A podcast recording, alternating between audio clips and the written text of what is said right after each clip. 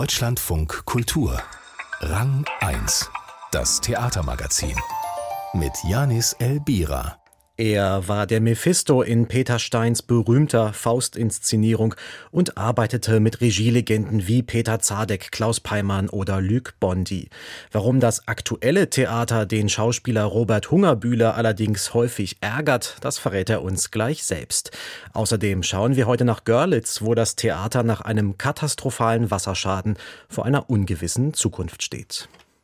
Es rumort mal wieder im Theaterbetrieb. Die Zuschauer bleiben noch immer lieber zu Hause, der Publikumsschwund hält vielerorts an und immer häufiger melden sich jetzt prominente Stimmen zu Wort, die sagen, dass es momentan gewaltig kriselt im Theater, das hat auch mit dem Programm zu tun. Aseptisch sei das Theater geworden, es fehle an Figuren und das Spielen einer Rolle gleiche an vielen Theatern einem Parcours von Verbotsschildern. Das jedenfalls sagt der große Schweizer Schauspieler Robert Hungerbühler kürzlich in einem Interview mit der Luzerner Zeitung. Und wenn jemand wie er das sagt, mit seiner jahrzehntelangen Bühnenerfahrung unter nahezu allen maßgeblichen Regisseurinnen und Regisseuren, dann sollte man darüber sprechen, wollen wir machen. Schönen guten Tag, Herr Hungerbühler. Guten Tag, Herr Elbira.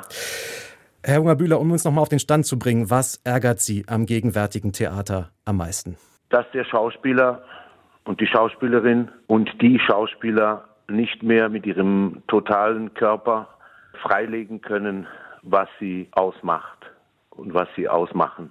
Das müssen Sie uns erklären. Das habe ich noch nicht wirklich verstanden. Körper gibt es ja eine Menge auf der Bühne, mit denen passiert auch viel. Was heißt das?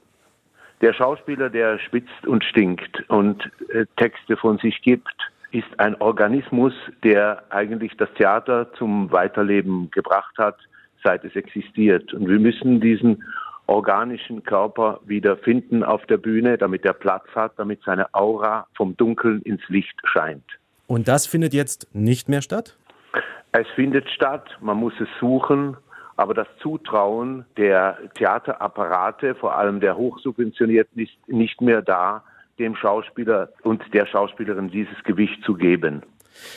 Das Stichwort Zutrauen finde ich an der Stelle ganz interessant. Das klingt ja so, als sei die Krise, in der wir jetzt gerade sind mit dem Theater, also Stichwort nochmal Publikumsschwund, als sei das eigentlich eine hausgemachte Krise. Ist es aber nicht vielmehr so, dass es jetzt in dieser Zeit gerade nachvollziehbar ist, dass die Theater und mit ihnen die Schauspielerinnen und Schauspieler in ihrer Spielhaltung eher vorsichtig, eher tastend an die Welt und an die Fragen, die in der Welt gerade aufkommen, herangehen und dass es nicht so dieses große, ich sage jetzt mal, schwitzige, körperliche Selbstbewusstsein hat, so auf die Bühne zu gehen im Moment? Ja, diese Zutraulichkeit ist meines Erachtens restaurativ. Das heißt, diese Zutraulichkeit dient nicht dazu, die Texte oder die Themen, die gebracht werden sollten auf der Bühne aufzubohren und sie möglichst brutal und fragil freizulegen. Die Fragilität der Zeit ist gegeben und das ist auch wunderbar so, dass man sich neu in aller Querhaftigkeit und Diversität begegnet, aber es darf nicht auf Kosten der Wucht des Schauspielers und der Schauspielerin geschehen. Das klingt ein bisschen so, Herr Hungerbühler, als stecke in Ihrer Kritik am Verlust des Schauspielhandwerks so ein Stück weit auch der alte Streit zwischen Schauspiel auf der einen Seite und Performance auf der anderen Seite. Ist da was dran? Also ein Schauspieler ist immer im weitesten Sinn ein Performer. Ich habe in den 70er Jahren Performances gemacht mit bildenden Künstlern. Da war es noch nicht Mode, dass das Schauspiel das gemacht hat, also dass ein Schauspieler oder eine Schauspielerin das gemacht hat. Es ist zu einer Mode geworden, insofern, dass der Performer glaubt, dass seine eigenen Texte oder seine eigene Wesenheit etwas mit der Welt zu tun hat. Das ist manchmal der Fall, mhm. aber weiß Gott nicht immer. Aber kann ich gerade in diesem performativen Zugriff auf das Spiel nicht auch und tatsächlich auch auf eine handwerkliche Weise was ganz Großartiges entstehen? Also dafür gibt es ja durchaus auch Beispiele, in denen auch in einem performativen Zugriff auf Texte schauspielerisch in einem ganz klassischen Sinne was ganz Fantastisches passiert. Absolut. Also da kann ich nur den ganz großen Meister Antonin Artaud hervornehmen, der eigentlich performativ gearbeitet hat und seinen eigenen Körper eigentlich den Zuschauern aufgeschlitzt gezeigt hat. Ich meine, dass der Schauspieler und die Schauspielerin, wir haben ein Handwerk. Mhm. Es ist immer jenseits der Kunst ein Handwerk. Wir lernen gehen, wir lernen sitzen und wir lernen sprechen und wir lernen uns im, im besten Sinne tanzend zu bewegen, um dem Zuschauer etwas zu zeigen. Es gibt einen Spruch von einem alten Zehnmeister, der Roland Barth hat ihn zitiert, wenn du gehst, gehst du, bescheide dich mit dem Gehen. Wenn du sitzt, dann bescheide dich mit dem Sitzen. Aber vor allem zögere nicht. Also, es wird heute alles ein bisschen hektisch vermischt. Also ich glaube, ein dasitzender Schauspieler, ohne jetzt ausgelacht zu werden, mit einer großen Aura und einer großen Pause, bevor er einen Satz sagt, dann würde das Theater schon wieder ein bisschen an seine Gründe gelangen. Ihr Freund, der Regisseur Milo Rau, der hat in einem Interview gesagt, er fände es eigentlich absurd, den Publikumsschwund, um das jetzt mal als das Dachwort für die ganze Krise, die wir jetzt erleben, zu nehmen, am Programm festzumachen. Also schließlich betreffe dieser Publikumsschwund ja das ganze deutschsprachige Theater und dessen Programm habe sich ja nicht einfach schlagartig jetzt in den letzten ein, zwei Jahren komplett verändert. Ist das Fernbleiben des Publikums also eher so ein vorgeschobener Grund, um mit einem Programm abzurechnen, wie es unter diesen viel zitierten Schlagworten von Wokeness und Diversity in Wahrheit doch eigentlich nur von einigen wenigen Häusern so umfassend betrieben wird? Ja, das ist richtig. Ich glaube aber, dass jenseits der Diversität und der ganzen kosmetischen Erneuerungen des Theaters eine andere Kluft äh, sich breit macht. Ein Riesengap ist, dass die Theater in ihrer teilweise Hirnspinstigkeit, in ihrer äh, ja, in ihrem intellektuellen Vorwärtsdrängen die Nabelschnur abgeschnitten haben vom normalen Zuschauer. Was ist der normale Zuschauer? Ich glaube, dass die Diversität, die sich in den Theatern widerspiegelt, der zunehmenden Diversität in den Städten, ich spreche jetzt von den größeren Städten, mhm. nicht entspricht. Ich glaube, dass zu wenig, und da nehme ich Milo Rau und einige andere aus, zu wenig in die Gesellschaft, in die Topografie der Städte hineingehorcht wird und das Theater dann eigentlich eine Art Wohlfühlspiegel darstellt, die das Publikum dann letztlich nicht so interessiert. Aber Topografie der Gesellschaft ist ja ein interessantes Stichwort eigentlich. Da kann man ja sagen, das Theater hat über einen sehr langen Zeitraum immer nur einen Teil der Gesellschaft abgebildet, die so schon seit vielen Jahrzehnten nicht mehr so ist, wie das Theater behauptet, dass sie sei. Warum ist es denn verkehrt, dass jetzt mal vielleicht auch nur für einen Übergangszeitraum vor allen Dingen mal diejenigen repräsentiert werden, die sonst über einen sehr langen Zeitraum nicht dabei waren. Das ist richtig, aber man darf nicht jetzt physisch, also lebendig die äh, ältere Generation wegsterben lassen. Mhm. Es ist einfach so, also gerade in Zürich, was ich gehört habe, haben sehr, sehr viele Leute ihr Abonnement zurückgegeben. Das sind ja im Zürichberg keine Idioten. Äh, es gibt ein paar. Aber diese Leute darf man nicht verscheuchen. Also das hat auch damit zu tun, dass die Ensembles, man stelle mit Erschrecken fest, es gibt äh, in meinem Alter oder ein bisschen drunter einen einzigen männlichen Schauspieler im Schauspielhaus. Wie soll man da bei aller Diversität auch Generationswechsel abbilden? Das Theater hat ja auch die Verantwortung, dass so wie ich aufgewachsen bin, fast drei Generationen im selben Haus äh, wunderbare Stoffe widerspiegeln, das Weitererzählen. Ich weiß nicht, ob, wenn man eine Umfrage machen würde, jetzt bei den Schauspielschulen oder an 22-jährigen aufstrebenden, wunderbaren Künstlern, ob sie Gerd Voss kennen, mhm. geschweige denn Norbert Kappen, geschweige denn Uli Wildgruber, Eva Mattes. Dieses Weitergeben von Kunst, dieses Abschneiden zu einer schmalen Gegenwart, das geht mir auf die Eier. Aber es gibt ja gleichzeitig durchaus noch auch ein Schauspieler und ein Literaturtheater.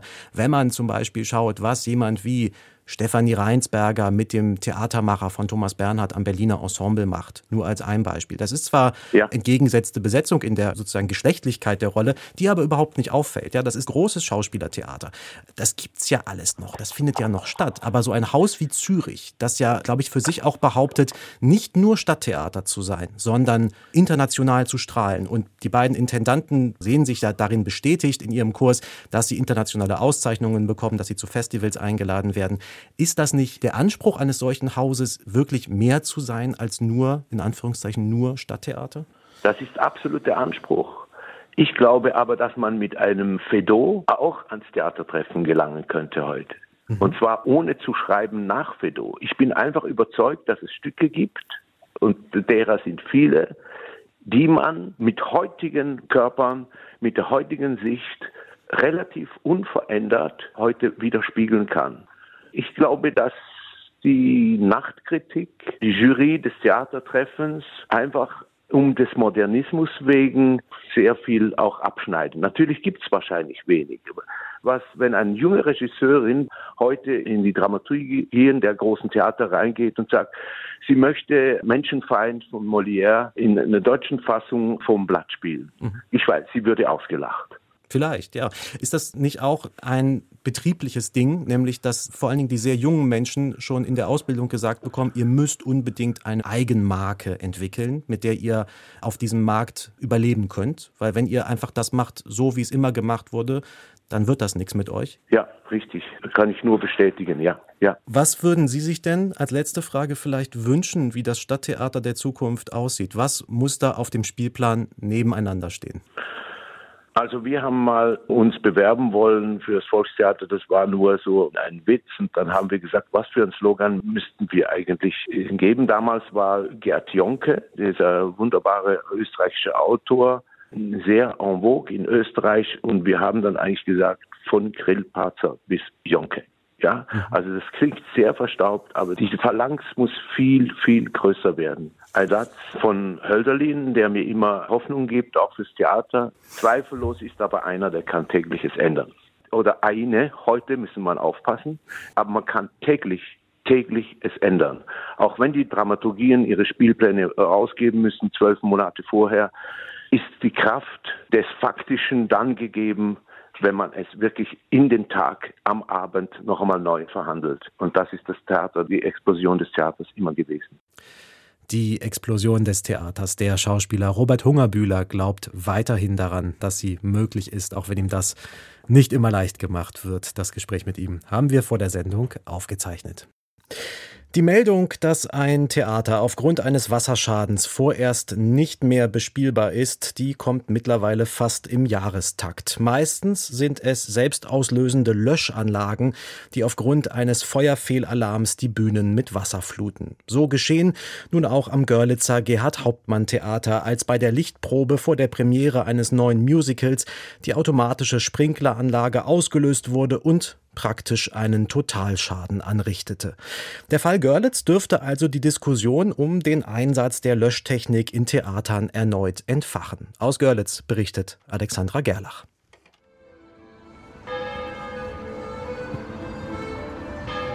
Der prachtvolle klassizistische Theaterbau von Görlitz liegt im Herzen der Stadt.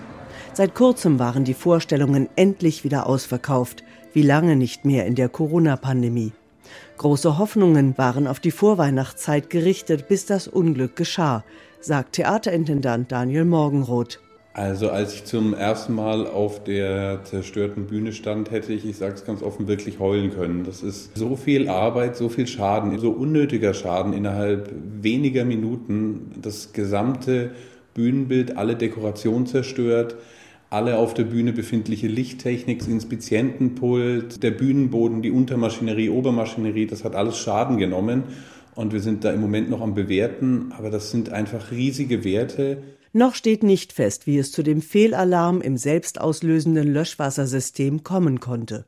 Sicher ist hingegen, dass die Beseitigung der Schäden Monate, wenn nicht Jahre dauern wird.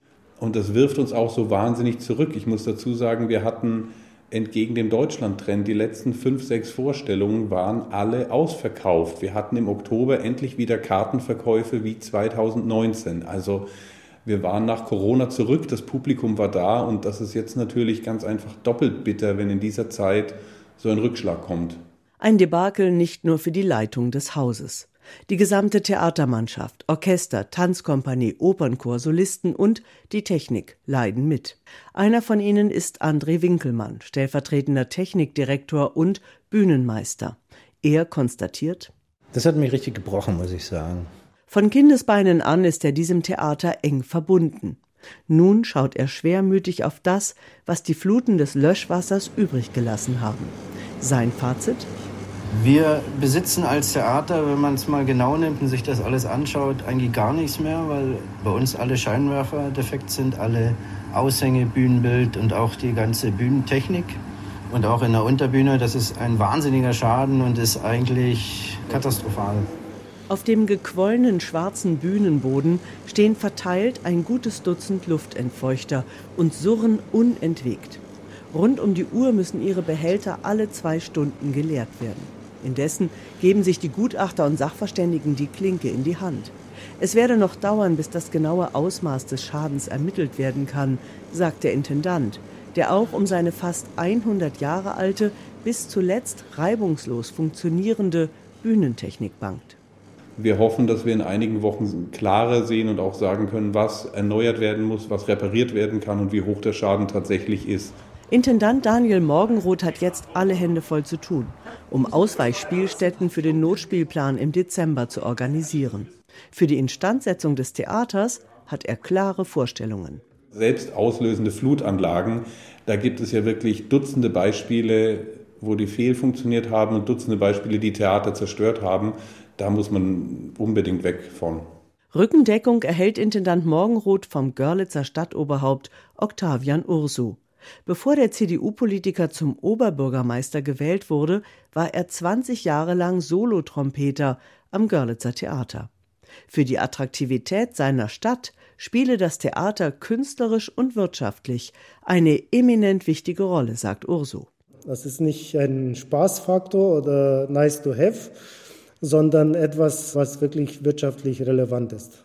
Und deshalb fordert Urso die Abschaffung der selbstauslösenden Löschsysteme. Diese Brandschutzsysteme sind nicht mehr zeitgemäß. Ursu verweist auf moderne Löschanlagen, die entweder auf weniger Wasser oder auf andere Mittel setzen, um beispielsweise in Museen die Exponate nicht zu gefährden.